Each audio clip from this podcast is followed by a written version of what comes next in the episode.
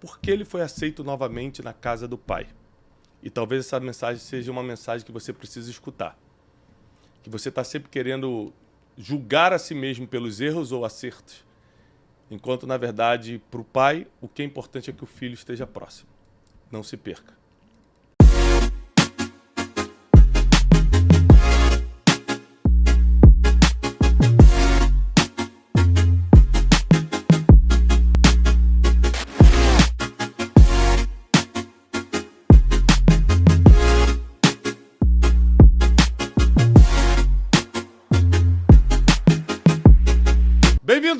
Brunecast. Nós estamos aqui num super episódio dando continuidade à nossa série Parábolas. Parábolas, as parábolas de Jesus. Isso te ensina na prática, no dia a dia, como você pode aplicar os maiores ensinamentos do homem que dividiu a história na sua vida. Ou seja, não se trata de religião, não se trata de nada. Se trata de inteligência e sabedoria. Você pegar o que deu certo e aplicar na tua vida que às vezes está dando errado ainda. Se você quer melhorar diariamente, se você quer crescer a cada dia, cola com a gente aqui no Brunecast que toda semana tem mais informação, conhecimento, instrução para você. Não é isso, Erlen? É isso aí. E hoje nós vamos estudar uma parábola que é muito famosa, a parábola do filho pródigo. Mas para você entender o porquê Jesus contou essa parábola, a gente tem que ler a partir do primeiro versículo do capítulo 15 de Lucas. Presta atenção. Lucas capítulo 15. Chegavam-se a Jesus todos os cobradores de impostos e pecadores para o ouvir. Então, quem se chegava a Jesus? Os cobradores de impostos, que eram muito mal vistos naquela época, e os pecadores chegavam para ouvir Jesus. Os fariseus e os mestres da lei, ou seja, os religiosos da época, o governo da religião da época, porém murmuravam e diziam: Este recebe pecadores e ainda almoça com eles.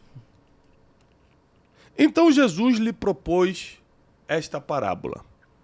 E aí Jesus aqui vai propor, na verdade, várias parábolas. Ele vai falar, por exemplo, do homem que tinha 100 ovelhas e perdeu uma. Uhum. Vai falar da mulher que tinha 10 moedas e perdeu uma. Né? Vai falar sobre é, Filho pródigo. O filho pródigo. Não, é que é a terceira, que eu tava pensando que tinha uma terceira aqui, mas a terceira já é o filho pródigo. Ou seja, ele vai começar a falar sobre perdas. Então grave isso. Jesus vai começar a falar sobre perdas. Vendo que os fariseus e os mestres da lei estavam incomodados com quem era pecador e estava se sentando no mesmo lugar que eles para escutar Jesus, Jesus começa a explicar sobre como o ser humano lida com a perda. É isso que Jesus vai explicar nessas parábolas. Tanto das dez moedas, quanto das cem ovelhas, quanto do filho pródigo. A verdade é, quando eu comecei a entender isso aqui, quando eu li isso aqui, hoje eu tenho quatro filhos, né? E comecei a aplicar na minha vida, eu vi que faz todo sentido. Porque, por exemplo, se eu estou andando no shopping, já vamos começar com essa revelação aqui. Se eu estou andando no shopping com meus quatro filhos, um se perde, o que, que você acha que eu vou fazer? Largar tudo. Duas opções. Ah, eu tenho quatro, só se perder um, vou continuar com os três aqui. Não. Existe essa possibilidade? Nem. Porque o ser humano não sabe lidar com a perda. É, perdi um, tenho quatro, mas é, esse um é meu. Eu tenho uma ligação com isso que eu perdi, eu não vou deixar embora. Então eu deixo os três num cantinho, espera aí, não se movam, não se mexam por nada, deixo um responsável com eles e corra atrás de quem se perdeu no shopping. Só que quem fica tem a impressão que você ama mais ou está dando mais atenção para quem não merece, que é quem se perdeu. Só que o pai não sabe lidar com perda de filho. Nenhum pai sabe. Nenhuma mãe sabe. Então Jesus ele vai começar a explicar aqui por que o filho pródigo foi aceito depois de fazer tanta besteira, de errar tanto, por que ele foi aceito novamente na casa do pai. E talvez essa mensagem seja uma mensagem que você precisa escutar que você está sempre querendo julgar a si mesmo pelos erros ou acertos, enquanto, na verdade, para o pai, o que é importante é que o filho esteja próximo. Não se perca. Vamos lá? Vamos começar a estudar? Vamos. Versículo 11. Jesus continuou, aí depois dele explicar a parábola das 100 ovelhas, que é uma se perdeu, ele deixa as 99, e depois de explicar a parábola das 10 moedas, que a mulher perdeu uma moeda, tinha 10, mas ela deixa as 9 moedas e vai, vai correr atrás de uma. Aí Jesus, enfim, chega na parábola do filho pródigo e diz: Certo homem tinha dois filhos. É engraçado que, na comparação das ovelhas, 100, uma se perdeu, 1%. Na comparação das moedas, de 10 moedas, uma se perdeu, 10%. Uhum. Na comparação humana, dois filhos, um se perdeu de dois, ou seja, 50%. No final a gente estuda sobre isso. Jesus continuou dizendo que um homem tinha dois filhos, o mais moço deles, mais jovem, disse ao pai: Pai, me dá a parte da herança que me pertence. E o pai repartiu os bens entre os dois. Poucos dias depois, o filho mais novo, ajuntando tudo, partiu para uma terra distante e ali desperdiçou todos os seus bens vivendo irresponsavelmente. Só que você já fica com raiva do, do filho pródigo. Claro. É, só, o cara tá na casa do pai. Ele não construiu nada daquilo, quem construiu foi o pai. Tá vivendo na boa, do nada, porque ele quer curtir a vida sozinho, porque dava para curtir a vida do jeito que tava, mas Sim. ele queria curtir sozinho. Ele pega um dinheiro que o pai construiu, mas é a herança dele, beleza, ele toma adiantado, e a Bíblia diz que tudo que você toma adiantado, mesmo que seja uma herança, vem a ser maldição depois. Então nunca você pode pegar nada, por mais que seja seu, antes do tempo. Adiantar as coisas é maldição. Não adiante nada na sua vida, não adiante processo, não adiante herança, não adiante nada. E aí, é, ele vai e gasta tudo vivendo irresponsavelmente. Ou seja, o que, que eu tenho a ver com esse fulano filhinho de papai, que pega o dinheiro que o pai construiu, gasta tudo irresponsavelmente. Sabe o que a gente vai falar? Merece mesmo. Que ele vai terminar comendo comida, desejando comer comida de porco, merece comer mesmo. É assim que o ser humano age. Até aqui normal. A gente pensa assim mesmo. Depois de ter gasto tudo, houve naquela terra uma grande fome. E ele começou a passar necessidades. Sabe qual é o problema de você tomar uma atitude quebrando princípios? Como essa de pegar a herança antecipada, é que você não consegue prever futuro. Você imagina que o futuro vai ser como o presente. Então você fala, pai, me dá minha parte da herança. Por que ele pediu? Porque no presente ele estava com saúde, no presente o mundo estava bem, no presente não tinha nenhum impedimento. Então, se eu tiver dinheiro, eu vou viver ainda melhor do que eu vivo. Só que quando você calcula o futuro com a mentalidade do presente, você pode se meter nessa furada aqui, ó. Ele pega o dinheiro do pai, gasta irresponsavelmente e ao mesmo tempo que ele está gastando, vem uma grande fome sobre a terra. Isso ele não conseguiu prever. Porque se ele só quebrasse, gastei todo o dinheiro, ele podia se levantar trabalhando. Quantas pessoas quebraram e se levantaram? Sim. Uau, vou começar a fazer isso, começar a fazer aquilo. Ele veio de uma boa família, às vezes tinha é, noções de empreendedorismo, pegava um gado para criar alguma coisa, de repente se levantava. Como vários do zero, como Jacó, apesar de ser filho de Isaac, que era um homem riquíssimo, começou do zero porque começou fugindo de Esaú. Então ele teve que começar do zero e do zero ele fez uma fortuna. Dava para se levantar. O que ele não tinha previsto é que viria uma grande fome sobre a terra. Ou seja, se levantar como se ninguém tem dinheiro para dar? Se levantar como se todo mundo está passando fome agora? Não tinha como se levantar. Então ele cai numa armadilha do destino. Como que a gente consegue se preparar contra essas coisas? Ou é impossível mesmo? É, dá para se preparar, não contra essas coisas, porque essas coisas vão acontecer você se preparando ou não. Dá para você não cair quando essas coisas acontecerem, porque você está cumprindo princípios. Ele, ao quebrar o princípio, primeiro, de honrar pai e mãe, você tomou herança antecipada, você está desonrando teu pai, pô. Sim. Segundo, é, gastar irresponsavelmente. A gente sabe que dinheiro não aceita desaforo. Você pode ter o dinheiro que for. Se começar a gastar irresponsavelmente, vai acabar. Então ele quebrou muitos princípios. Tanto que quando a gente começa a ler sobre o filho pródigo, você fica com raiva dele. Pô, como é que o cara pega, gasta dinheiro e tudo? Então, olha só. Veio grande fome sobre a terra e ele começou a passar necessidade. Versículo 15. Então ele foi e se chegou a um dos cidadãos daquela terra, o qual o mandou para os seus campos para cuidar de porcos. Então ele foi até alguém que trabalhava naquela terra, um dono de fazenda, alguma coisa assim, falou: me dá alguma coisa, de emprego. Ele falou: ah, vai cuidar dos porcos, é o que eu tenho. Ele desejava encher o estômago, o estômago com as vagens de alfarrobeiras que os porcos comiam. mas ninguém lhe dava nada. Pressão. Não é que ele comeu a comida do porco, não. Uhum. Ele desejou e não tinha como. Uhum. Ele queria comer comida de porco, mas ninguém deu. É pior do que comer comida de porco. É desejar a miséria e nem a miséria querer você. E pra ele desejar a miséria, ele tem que estar num ponto muito extremo, né? Extremo. Ele desejou a miséria, ele desejou a humilhação e nem a humilhação e a miséria quiseram ele. Então, caindo em si, tem gente que tem que chegar no fundo do fundo do fundo do poço. Caindo em si, ele disse: Quantos trabalhadores da casa do meu pai têm abundância de pão, e eu aqui passando fome? Eu vou me levantar, eu vou lá com meu- ter com meu pai e vou lhe dizer: Pai, pequei contra o céu e contra ti. Já não sou digno de ser chamado teu filho. Trata-me como um dos teus empregados. Então, levantando-se, foi para o seu pai. Aqui tem uma lição importante. Vai acontecer uma virada na vida desse cara que não merece. Ele não merece essa virada. Porque ele fez o que fez, Plantou. ele plantou para colher. Mas ele vai dar uma virada na vida dele por causa desse versículo 17 a 18.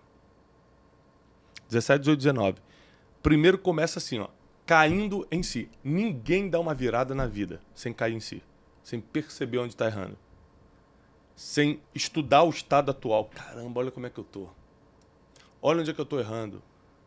Eu já entendi meus gatilhos emocionais, já entendi porque eu ajo assim, já entendi porque aquele meu amigo não quer mais falar comigo, porque minha esposa reclama tanto de mim. Eu, tem que cair em si, você tem que perceber onde está errando.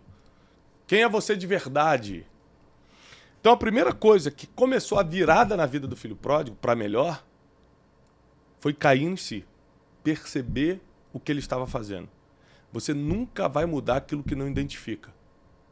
Se você não identificar onde está o erro, onde você está errando, você não muda. Você só muda aquilo que percebe. Aí, segunda coisa que muda na vida dele, começa a virada, é que ele caindo em si, ele começou a fazer um plano. Ele faz uma. Ele monta uma estratégia. Ele fala assim, ó, levantar-me-ei, isso aqui é ele pensando, ele não está fazendo ainda. Levantar-me-ei, vou até o meu pai e vou dizer assim, ele começa a ensaiar o que vai dizer. Pai, perdoa, pequei contra o céu, contra ti, não sou digno de ser chamado teu filho, trata-me como um dos seus empregados e tal, tal, tal, tal. Ele ensaia tudo. Aí no versículo 20 diz: Levantando-se, foi. Então, olha só. Primeiro, cai em si. Segundo, planeja estrategicamente o que vai fazer. Terceiro, faz. Não adianta você cair em si, planejar e não fazer nunca. Ah, não tenho coragem, tenho vergonha, meu pai não vai me querer. Ele, ele simplesmente foi. Tem gente que só toma essa atitude quando tá na miséria da miséria da miséria, que aí não tem mais pra onde ir. Mas dá pra você evitar chegar na miséria, no fundo do poço, se você tomar vergonha antes, na cara, como eu te disse, né? E fazer o que tem que ser feito. E ele tirou a questão de o que vão pensar de mim. Exatamente. Isso, isso impede muito as pessoas de avançarem. Principalmente contra o irmão, né? O É. o irmão dele ia pensar dele? Exatamente. O que, que vão pensar de mim? Será que meu pai vai me aceitar? Será que meu irmão vai fazer um escândalo? A gente fica muito preso ao que as pessoas acham. Impressionante. E isso impede da gente tomar as atitudes que mudam o nosso destino. Essa atitude aqui vai mudar o destino dele. Ou seja, uma das coisas que eu mais aprendo com o filho pródigo é que os teus erros do passado não precisam determinar o teu futuro. Só se você não cair em si, não planejar estrategicamente. Esse cair em si tem a ver com arrependimento. Sim. Né? Não só você perceber onde errou, mas você se arrepender do que fez Uhum. né? Quando se trata de Bíblia, de viver o Evangelho, o arrependimento é uma das palavras mais importantes. Você nunca vai conseguir nada de Deus sem arrependimento, porque nós já nascemos no pecado, né? Não podemos nunca dizer que não vamos pecar no futuro, porque somos seres humanos. É, então a gente precisa ser é, coração quebrantado e contrito. Isso precisa ser nosso estilo de vida. Sempre quebrantado, contrito, sempre arrependido. Sempre se humilhando debaixo de- da mão de Deus. Não, não tem, não tem outro estilo de vida para crente. Para quem acredita. Tiago, aqui a gente pode imaginar que esse caindo em si, ele pode ter lembrado do pai. Poxa, meu pai me aconselhou. Porque nenhum filho chega no seu pai ah, me dá a herança e o pai não. Pra que, que você vai fazer? O que, que você vai fazer com esse dinheiro? Não vai aconselhar, né? É lógico. é, a, a Bíblia aqui, como é uma parábola, uma, uma história de Jesus, é, não entra em muitos detalhes, até porque a própria Bíblia diz que se Jesus fosse contar tudo que fez, não caberia nos livros.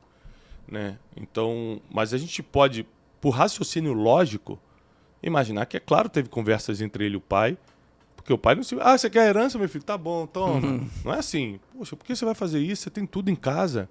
Você pode usar o que você quiser. Inclusive, daqui a pouco vai ter a reclamação do irmão mais velho dizendo: Poxa, você aceitou ele de volta e falou assim: Você também tem tudo que quer, porque você não usa?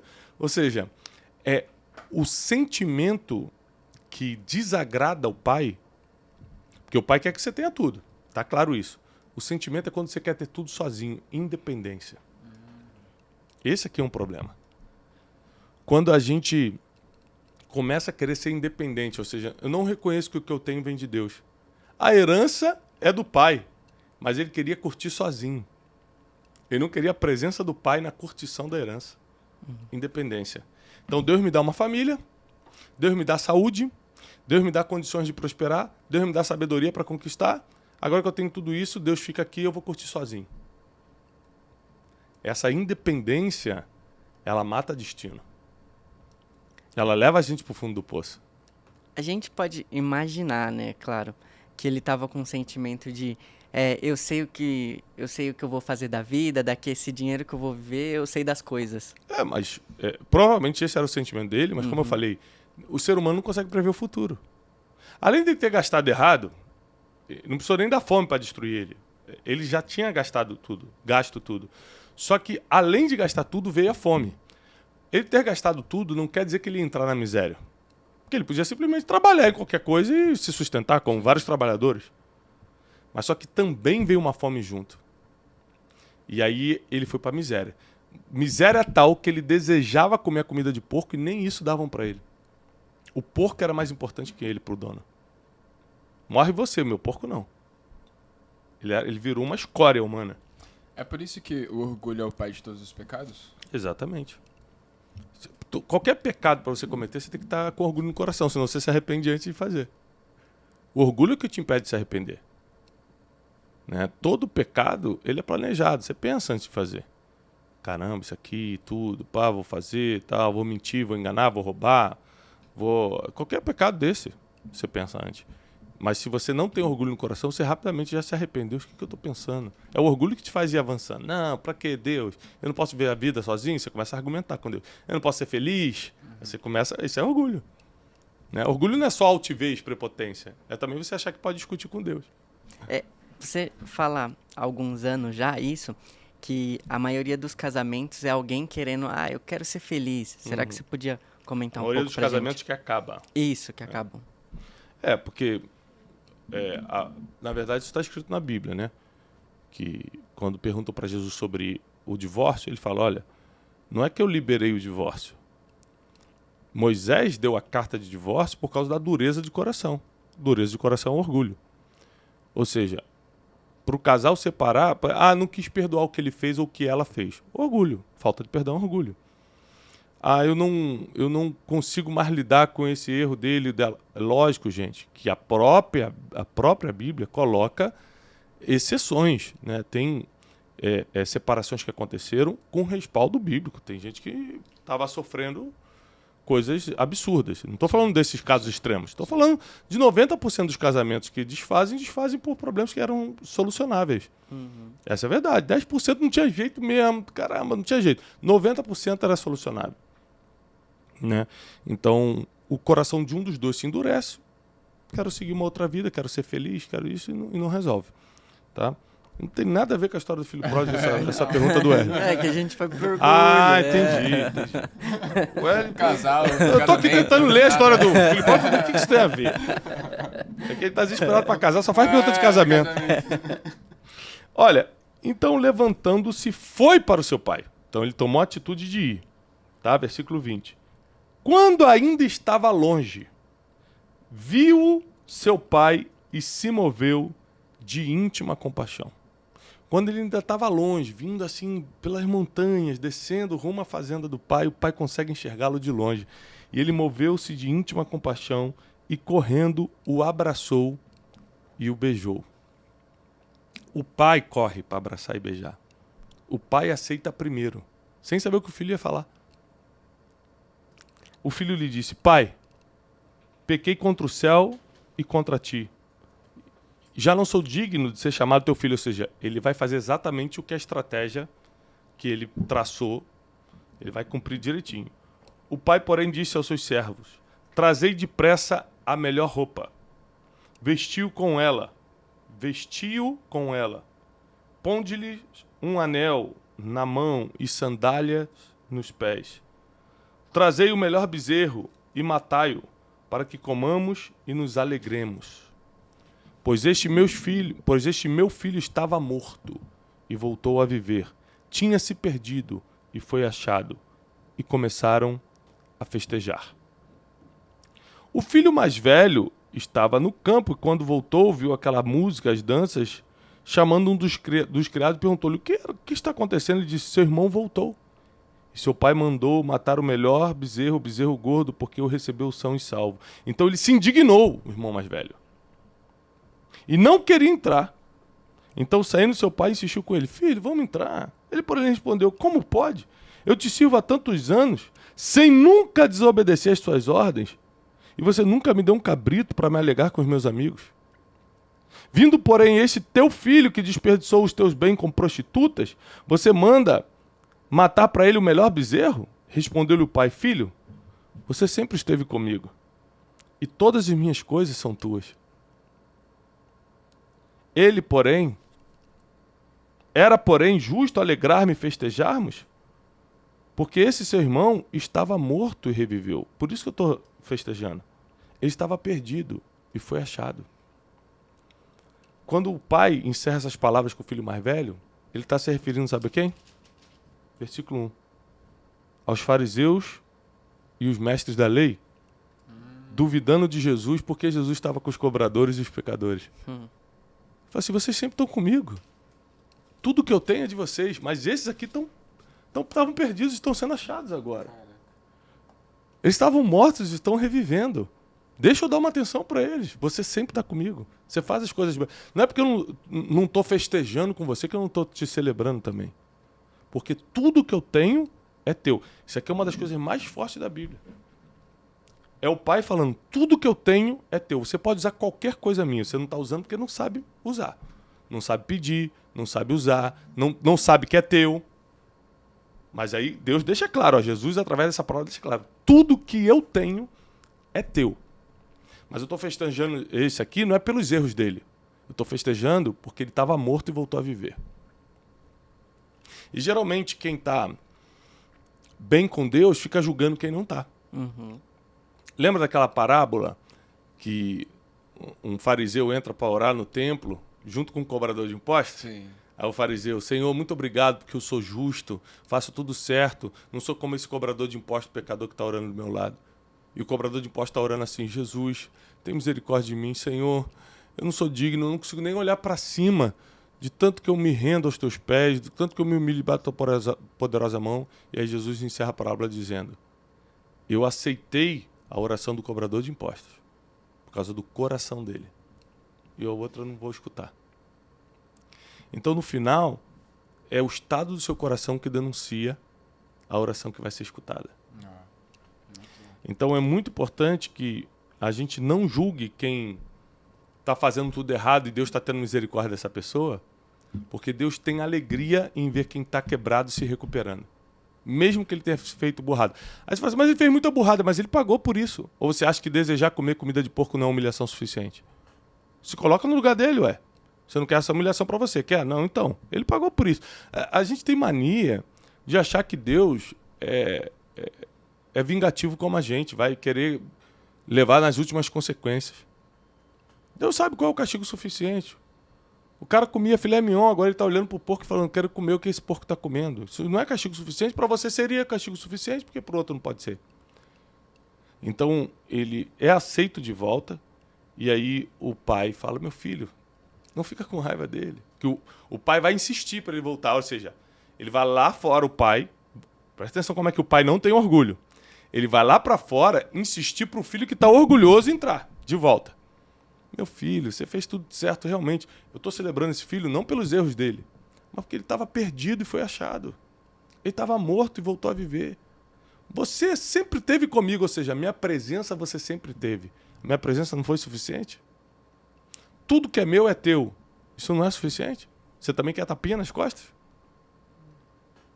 Só porque o outro tá tendo tapinha nas costas, você quer agora? É muito forte isso. É muito forte como, como a gente não sabe lidar com a vitória dos outros. Você tá melhor do que o cara. O cara tá voltando da desgraça e você tá reclamando, pô, vai salvar ele? O cara fez o que fez? Não, você tá salvo, você tá protegido, você tá comendo o melhor da terra, para que, que tu vai se importar se Deus está levantando o outro? Tem a parábola dos trabalhadores que fala o seguinte, que o, o, o, o, o dono da terra, da vinha, ele combinou uma moeda de trabalho. Uhum. Isso é impressionante, porque tem a ver com o filho pródigo também. E aí, um monte de gente começou a trabalhar logo pela manhã para ganhar uma moeda o dia todo. Quando já era 5, 6 horas da tarde, ele chama mais um trabalhador. E tipo, 7 horas da noite, né, fazendo aqui uma alusão aos horários, acabava o horário de expediente. E ele deu uma moeda para todo mundo. Aí quem começou a trabalhar cedo falou: peraí, peraí. Eu comecei a trabalhar às 7 horas da manhã e ganhei uma moeda. Esse cara começou a trabalhar às 5 horas da tarde para terminar às 7, ganhou só uma moeda. Aí o dono da terra falou assim: o que eu combinei contigo? Uma. Uma. Você está reclamando porque ele trabalhou menos? Ou seja, o cara ganhou o que foi prometido, mas está incomodado com a vitória do outro. Uhum. Porque esse aqui teve vantagem, porque ganhou a mesma coisa trabalhando menos. Cara, é impressionante. O que, que Jesus está falando? Tira os olhos dos outros. Aproveita o que você já tem. Tem presença de Deus? Mantém na tua vida. Você tem acesso a tudo que o Pai tem para você? Aproveita, usa e para, tira os olhos dos outros. A gente fica sempre. É, eu tenho, mas ele também tem e trabalhou menos. Que injustiça de Deus. Deus é injusto agora? Você que determina o que é justiça para Deus? Você tem a mente de Cristo, você tem a mente da eternidade, a mente da sabedoria em pessoa para poder determinar o que é justo ou não? Deus que está errado, você que está certo? Gente, a gente precisa mudar muito a nossa forma de pensar. A gente precisa mudar muito a nossa forma de ver as coisas. Então, a, a, a parábola é, do, do filho pródigo é uma das parábolas que mais me ensina sobre quanto mais rápido você se arrepender, mais rápido você se restaura. Quanto mais rápido você cai em si, mais rápido você se recupera. Você pode sofrer 10 anos, 15 anos, 20 anos. Ou você pode passar por um processo de meses só. Depende do quanto, quão rápido você se arrependeu. Quão rápido você caiu em si. Então a história do filho pródigo, basicamente, é uma história da maioria dos seres humanos. Faz uma burrada, colhe o que plantou, aí tem gente que por orgulho fica 10 anos colhendo. O filho pródigo, quando percebeu que ia comer comida de porco, falou: Quer saber, irmão? Vou me arrepender logo. Vou perder vergonha de voltar lá, de que o que os outros vão achar de mim, já vou pedir perdão, vou resolver. Ele planeja aí, vai, faz e resolve. Tiago, a gente pode falar que no coração desse irmão tinha ingratidão também? Na minha versão aqui tá falando, é, tenho trabalhado como um escravo. E pro cara falar que tá trabalhando como um escravo... Olha, eu acho, eu acho que tem um pouquinho de ingratidão, pode ter, mas tem mais a ver com comparação mesmo. Uhum. Fala, pô, eu tô aqui trabalhando, faço tudo, ele tava curtindo a vida e vai ter a mesma coisa que eu. Ou seja, a herança é para quem? Os dois. Pra, é para filho. Os dois não eram filhos? Uhum. Acabou. É a história do, do, do, do parábola dos trabalhadores. Quanto é o combinado? Um. Uma moeda. O, não paguei o combinado? Por que, que você está se importando com o outro? Você vai ver que o tempo todo, lembrando que as parábolas de Jesus era em parte para você entender melhor o reino de Deus, em parte para ele esconder os mistérios do reino, do reino. Então, se você quer entender o reino de Deus, você tem que entender as parábolas.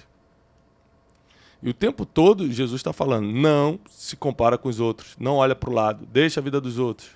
Vê só o que eu te entreguei, confia no que eu te entreguei. O que você já tem é suficiente, não precisa do que o outro está fazendo. É o tempo todo falando isso. O reino de Deus é você cuidar da sua vida, entendeu? Faz parte de você cuidar da sua vida. E a gente quer sempre estar tá preocupado se Deus está dando mais para o outro do que para a gente. esses dias você deu o exemplo da, da sua casa, e acho que o pessoal do Brunecast ainda não ouviu, da pessoa que foi lá, nossa, como que o Thiago tem essa casona? É, antes de contar a história da casa, eu quero lembrar um, um conto que eu, que eu li esses dias, que era um, um gênio da lâmpada. Apareceu. É, um, o gênio da lâmpada é um conto. É um conto. O gênio da lâmpada. É um, três amigos acharam uma lâmpada. Aquela lâmpada mágica, né? Esfrega e sai o gênio. É, esfregar e sai o gênio e tal. Lembrando que isso não está na Bíblia. É, é um conto. E aí. O primeiro amigo. Todo mundo ficou na dúvida, cara, o que, que eu peço, o que, que eu peço? Porque o combinado era o seguinte: o que um pedisse, o gênio daria em dobro pro outro. E aí o primeiro pediu: Eu quero viajar para 20 países para poder ver a beleza do mundo. O outro falou: Quero viajar então para 40 países para poder ver a beleza de mais coisas ainda. E aí o terceiro falou: Quero que você fure um olho meu Ih, para poder furar dos dois dos outros. Eita. Tudo que eu pedi, você vai dar em dobro pro outro, entendeu? Então o último era invejoso. Não, ninguém vai ver tudo. Eu vou ver. porque- Presta atenção, ele ia ser o que ia ter mais, mas ele não queria que os outros vissem. Ele falou, pelo menos eu fico com um olho só vendo e os outros perdem os dois olhos e não conseguem ver as belezas do mundo. caraca. Nossa, essa, essa eu nunca ouvi. E aí, você riu porque eu é, falei do gênio. Não, é, eu tava Ele tava pensando ca- que. cascando o bico aqui. É, é que tem uma que são dois funcionários e o patrão. Aí o funcionário fala, ah, eu quero viajar. Aí o gênio vai. Hum. Aí o outro fala, ah, eu quero todo o dinheiro do mundo. Aí ele sai e vai embora. Aí o terceiro patrão fala, eu quero que os dois voltem pra trabalhar aqui. É mais ou menos isso.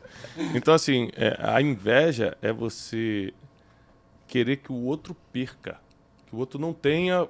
Que, é, é muito triste esse sentimento. E é mais ou menos o que o irmão mais velho do filho pródigo tem. Falou: pô, eu que trabalho, ele vai ter a mesma coisa sem trabalhar, mas ele também é filho. A herança é para todos. Então, quando você se acha muito espiritual ao ponto de julgar o pecador, você está dizendo o seguinte: pô, eu estou fazendo tudo certo, vou ter a mesma coisa que o pecador, mas é que ele também é filho. Se ele, se ele aceitar Jesus, se arrepender dos seus pecados, vai ser aceito. Uhum. Também tem direito à herança. Então você vai, não tem como lutar contra o que está escrito. Você que tem que dominar suas emoções negativas bom. Entendeu? Então, assim, a, a parábola do filho pródigo nos ensina muito, nos leva para outro nível, nos mostra que a gente não pode se preocupar com os outros. Aí, sobre a história da casa, é uma história que é, a gente colocou. é, a gente construiu uma casa, né? E a gente colocou algumas câmeras por segurança, né? E aí, uma das câmeras é, da casa que fica virado para frente da casa, a gente pegou um vizinho que tem 100 vezes mais do que a gente, um cara, um empresário muito forte no Brasil, sabe, bem tradicional. Sim. É, ele, ele subindo assim a escada, a escadaria que dá para a porta da casa, olhando e, e dá para ver os lábios dele, né, falando como é que esse cara construiu essa casa. Uhum. Ele olhando para casa assim, não imaginava que, que Aham. tinha câmera vendo, né? Então você, você vê que o cara que tem mu- mu- 100 vezes mais está incomodado porque você tem um pouco. O que eu tenho é muito pouco, muito pouco, perder, mas muito pouco perder, mas ele está incomodado. Uhum. Senão não falaria um negócio desse. Então a gente tem que lembrar que o um, mundo é um, é um mundo cruel, difícil. As pessoas não querem ver a vitória uns dos outros. Então, se você quer dizer que é do reino dos céus, que você é do reino de Deus, você tem que ser diferente. Você tem que celebrar a vitória das pessoas. Você não pode desejar o mal a ninguém. Você tem que entender que o pecador tem o direito de sair da lama e vai entrar no mesmo lugar, no mesmo palácio que você, vai para o mesmo céu que você. Aí tem que, tem que acostumar com isso. É, não tem jeito. Aliás, a Bíblia diz que os últimos serão os primeiros. Que prostitutas e meretrizes antecedem no reino dos céus. O que isso quer dizer? Que gente que tá, levou a vida toda errada pode se arrepender e entrar no céu primeiro e quem levou a vida toda certa e ficou julgando os outros. Ah, Forte. muito forte. É o tempo todo a Bíblia falando disso. Uhum. Cuidado. Não é pelo que você faz, é pelo estado do seu coração. Não é pelas suas obras, é pela minha graça. Você está fazendo tudo certo? Parabéns. Você vai colher o fruto estar fazendo tudo certo. Mas mantenha um coração puro, sem olhar para o outro e ficar julgando, senão você perde tudo. Então, esse é o reino de Deus. Cuida da sua vida, foca na sua família, na sua intimidade com Deus. Não julgue ninguém. E Deus vai ficar muito mais à vontade, de acordo com os princípios, de te abençoar. Perguntas finais. Tá, tomou um sustinho. Tá perguntas, é, perguntas finais para a gente encerrar o Brunecast de hoje. Wesley? É.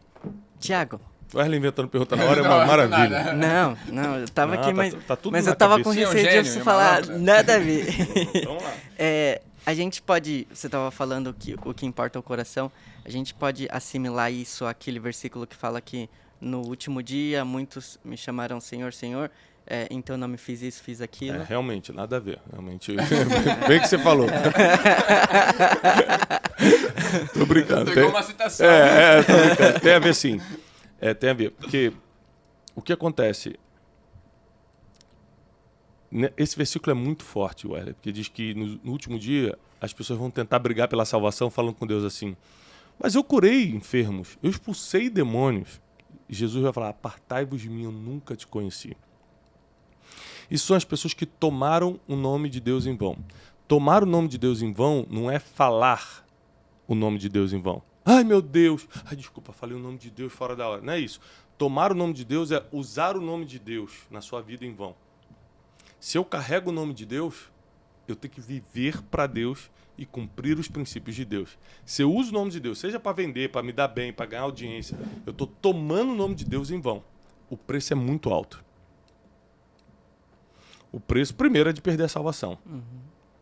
Segundo, ainda assim você vai ser usado por Deus. Como assim, Tiago? Porque o cara não expulsou demônio? O cara não curou enfermo? Sim. A Bíblia diz: ainda que seja por torpe ganância. Paulo fala: o que importa é que o evangelho seja pregado. Então você vai ser um burro de carga que vai entregar a mensagem mesmo. O problema é que você perde a salvação e não e enquanto está vivo você não tem autoridade espiritual para lutar as guerras espirituais. Então as guerras espirituais vão te fazer sofrer muito. Um conselho que eu te dou: não tome, ou seja, coloque na sua vida o nome de Deus em vão. Não tente carregar o nome de Deus pela motivação errada do coração. Isso é muito pesado de se carregar. Ou você é de Deus ou você não é. Ou você vive pelos princípios ou você não vive. Ou você tem, toma o nome de Deus, mas se afasta do pecado e da vida de pecado, ou não experimenta usar tomar o nome de Deus. O preço é muito alto. Olha só, o, o Davi, que era um homem segundo o coração de Deus, fala o seguinte: horrenda coisa. Horrenda coisa cair na mão do Deus vivo. Então vou te dar um conselho. Não toma o nome de Deus em vão. Para que você nos últimos dias não, não escute do próprio Jesus. Não te conheço. Nem sei teu nome. Imagina. Ser rejeitado. Ser desprezado por Jesus. O desprezo dói muito, né? Ainda mais de quem deveria te amar. Forte. Gente, esse foi o Brunecast de hoje. Mais um episódio de série Parábolas. Né? Tô aqui com o Theo e com o Ólogo, nosso teólogo, que não esclarecem nada. Nós de tudo, mas tô aqui. Eu tava aí de bobeira, falei, aparece aqui, vamos, vamos conversar um pouquinho no Brunecast. Na rua. Não deixa de compartilhar esse link com o máximo de pessoas. Tem outras séries de, de parábolas aqui. Brunecast, sempre com convidados ou só com a nossa equipe, está aqui para te ajudar, para te levar a um novo nível de conhecimento. Não deixa de curtir o vídeo, de assinar o nosso canal. É gratuito, é um segundo. Inscreve-se, inscreva-se aqui no canal do Brunecast, tá bom? Deus te abençoe. Conferência Destino. Tá chegando a Conferência Destino, né? 7, 8 e 9 de setembro, é o nosso encontro anual de ativação espiritual dos nossos alunos e alunas. Então você está convocado para estar conosco na Conferência Destino no ginásio do Barueri com milhares de alunos e alunas. Eu e meus mentores espirituais estaremos três dias ministrando você, soltando palavras proféticas sobre a tua vida, pregando, adorando a Deus. Vai ser algo fora do comum. Olha, tá enchendo muito rápido, a gente nem lançou a caravana, e a caravana, a conferência. A gente só tá só conversando, só, Só falando, comentando, só, só anunciando, só comentando e, e já tá com quase 50%. Só que é só em setembro. Se você não correr atrás agora, você já não consegue as melhores vagas. Por exemplo, o VIP já tá acabando. Verdade. Então você já não vai poder ficar na quadra ali próximo. Tem que correr agora. Gente, vale a pena garantir sua vaga na Conferência de China.